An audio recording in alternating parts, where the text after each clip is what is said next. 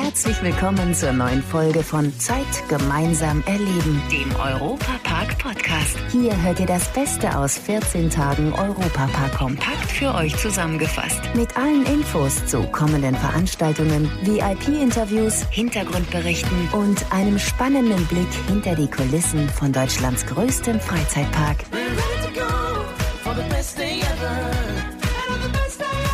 Hallo zusammen, hier ist wieder euer Matthias Drescher mit interessanten Einblicken in den besten Freizeitpark der Welt, der sich ja bekanntlich in Rust in Südbaden befindet. Und wie heißt es hier so schön im Badischen? Wir feiern die Feste, wie sie fallen. Deswegen gibt es hier im Podcast gleich zwei Anlässe dazu. 100 Jahre Franz Mack und 46 Jahre Europapark. Zeit gemeinsam erleben. Im Gespräch mit Familie Mack. Franz und Roland Mack haben den Europapark gemeinsam eröffnet. Und kürzlich wurde der Gründer des Erlebnisressorts im Rahmen einer kleinen Feierstunde gewürdigt. Am 12. Juli 1975 empfing der Park die ersten Besucher und Roland Mack war mit seinem Vater damals mittendrin. An diesen besonderen Tag in seinem Leben erinnert er sich natürlich noch sehr gut.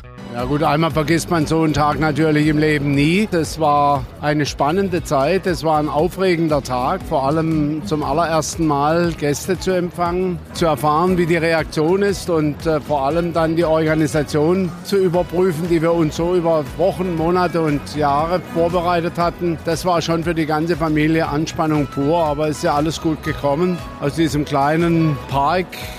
bescheiden am Laufe der Els ist eines der schönsten Parks weltweit geworden. Ja, und dass der Park einmal so beliebt und groß wird, hätte er nicht gedacht. Nein, das wäre absolut verwegen zu sagen. Das war auch nie unser Anspruch. Wir wollten immer nur gute Qualität abliefern. Wir wollten alles richtig machen und wir wollten natürlich am Zahn der Zeit sein, auch mit Innovation und Risikobereitschaft, was die Entwicklung des Parks angeht. Und so haben wir über Jahre hinweg eben immer wieder die Chance ergriffen und Neues hinzugebracht, äh, die Qualität nach oben gebracht und wenn man so einen langen Weg immer wieder mit dieser Devise angeht, dann steht am Ende des Weges der Erfolg. Viele Attraktionen haben ihren Ursprung immer noch in den Erfindungen von Franz Mack.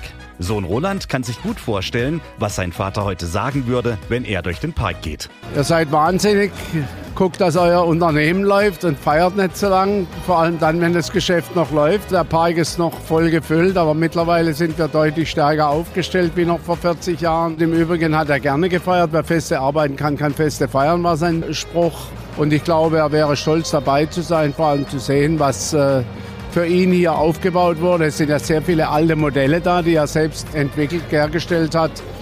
Und das ist eigentlich schon etwas Schönes und ich hoffe, die gucken uns von oben zu. Der 100. Geburtstag von Franz Mack wird im Park über das ganze Jahr hinweg gefeiert. Schautafeln im ganzen Park, eine eigene Briefmarke und eine Gedenkmedaille ehren den verstorbenen Gründer. Roland Mack erinnert sich noch gern an die gemeinsamen Momente mit seinen Eltern, in den unterschiedlichsten Ecken seines erweiterten Wohnzimmers. Sicherlich das Schlossstübchen, wo wir sehr viele schöne Stunden verbracht haben, wo wir auch regelmäßig gemeinsam mit der Familie gegessen haben. Auch im Andalus, im ersten Hotel gab es so eine kleine Ecke, dann später im Colosseo. Und äh, das waren die Treffpunkte der Max. Je mehr Ecken es wurden, da muss man sich schon vorher abstimmen, wo trifft man sich heute. Aber das sind spontan die ersten Plätzchen, die wir gemeinsam genießen durften mit tollem Service und immer freundlichen Mitarbeitern. Und das sind schöne Stunden, die ich auch gemeinsam mit meiner Mutter erleben konnte. Mit einem Lieblingsplatz kann er sich aber nicht zufrieden geben. Ich habe jede Ecke im Park eigentlich so gestaltet, dass sie meine Lieblingsecke werden konnte. Und das war sie dann immer, bis die nächste Lieblingsecke dazu kam. Und insofern gibt es viele Geheimplätze und wunderschöne Ecken, die natürlich auch unsere Gäste schätzen und lieben gelernt haben. Und äh, ich glaube, das ist das, was der Europapark auszeichnet. Das ist das verlängerte Wohnzimmer der Max. Und jede Ecke ist mit so viel Liebe und Leidenschaft geformt. Das spürt der Kunde und deshalb fühlen sich meine Gäste es sicher genauso wohl wie die Familie im Unternehmen. Es gibt ja bereits Gerüchte über eine neue Attraktion im Park. Roland Mack will aber da noch nichts Konkretes verraten. Ja gut, ich meine, wir haben ja gerade jetzt im Wasserpark, äh, der ja noch nicht mal ein Jahr in Betrieb wäre, eine große Außenplaystructure in Betrieb genommen, haben dort den Park nochmals um vieles erweitert, haben dieses VR-Angebot für Taucher entwickelt, haben auch im Park vieles, auch was man vielleicht gar nicht so primär sieht, verschönert. Also es ist unheimlich viel los und die Planungen für neue Anlagen laufen und äh, es ist ja heute so, dass wenn der Park in diesem Niveau Niveau, wo er sich heute bewegt, etwas Neues tut, braucht es auch eine gewaltige Vorlaufstrecke. Vor allem müssen wir mal Luft holen, wie geht es weiter nach der Pandemie? Kommen wir zu den alten Stärken zurück? Und das wird sicher auch die Dimension und die Geschwindigkeit an neuen Investitionen beeinflussen. Dann hoffen wir jetzt einfach mal, dass wir uns schon bald auf eine neue Attraktion hier im Europapark freuen können.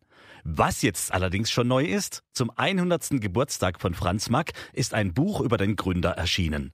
Es heißt Franz Mack, ein badischer Unternehmer. Da drin wird über 224 Seiten das Leben des Gründers mit schönen Geschichten beschrieben. Und jetzt ist es wieder soweit. Wir setzen unsere Europa-Rundreise fort durch die Länderthemenbereiche des besten Freizeitparks der Welt. Anhand der Musik im Hintergrund habt ihr sicherlich schon erkannt, wo es hingeht.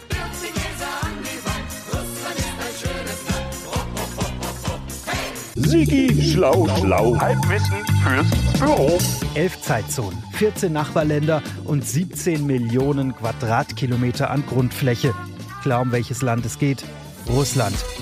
Das größte Land der Welt, das auch mit seinen Minustemperaturen ganz vorne liegt. 1993 wurde nämlich in Oymyakon eine Temperatur von minus 67,7 Grad Celsius gemessen. Das ist Rekord. Und zwar der für den kältesten bewohnten Ort der Welt. Da freut man sich nicht wie bei uns auf hitzefrei, sondern eher über kältefrei. Das passiert jedoch eher selten. Kinder müssen da nämlich zur Schule, solange es wärmer als minus 55 Grad ist. Ist das heute warm war? Nur habe ich schon meine Schlipper in den Kühlschrank gelegt und mir ist immer noch so warm. In St. Petersburg ist es immerhin ein bisschen wärmer. Wenn das Wasser dort das ganze Jahr gefroren wäre, bräuchten die schließlich auch keine 342 Brücken. Auch die Eremitage, eines der größten und bedeutendsten Kunstmuseen der Welt, findet man hier. Fun Fact: Um das Museum vor Ratten und Mäusen zu schützen, leben dort rund 25 Katzen. Jeder hat sogar einen Ausweis mit einem Foto. Ob die Katzen da auch Wodka trinken? Hm, wusstet ihr, dass Wodka vom russischen Wort Voda abstammt und mit Wasser übersetzt wird? Tja, dieses Wasser macht ganze 10% des russischen Staatseinkommens aus. Seit den späten 80ern gibt's auch Pepsi in Russland. Nur damals hat die USA die russische Währung nicht akzeptiert. Aber das war kein Problem. Bezahlt wurde dann einfach mit 17 U-Booten, einem Kreuzer, einer Fregatte und einem Zerstörer. Hier rollt wohl alles andere außer der Rubel. Mit diesem geballten Wissen geht es jetzt auch gleich schon los. Die exklusive Führung durch den russischen Themenbereich beginnt. Folgt einfach meinem lieben Kollegen Tobias Siegwart. Datscha-Fassaden, Zwiebeltürmchen und glänzende Kuppeln sorgen im russischen Themenbereich für einen authentischen Look. Nach ein paar Schritten kommen wir auch schon zu unserem ersten Stopp, der Schlittenfahrt Schneeflöckchen. Rund zweieinhalb Minuten lang tauchen wir ein in das russische Wintermärchen. Das ist eine entspannte Fahrt für die ganze Familie. Verlassen wir die Bahn, kann man auf der gegenüberliegenden Straßenseite Glasbläsern und Holzschnitzern bei der Arbeit zusehen. Schon von weitem sieht man seine verspiegelten Türme in den Himmel ragen. Die Rede ist natürlich von der Euromia.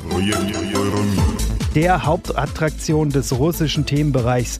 Die Warteschlange verläuft unter einem Originalnachbau der Raumstation.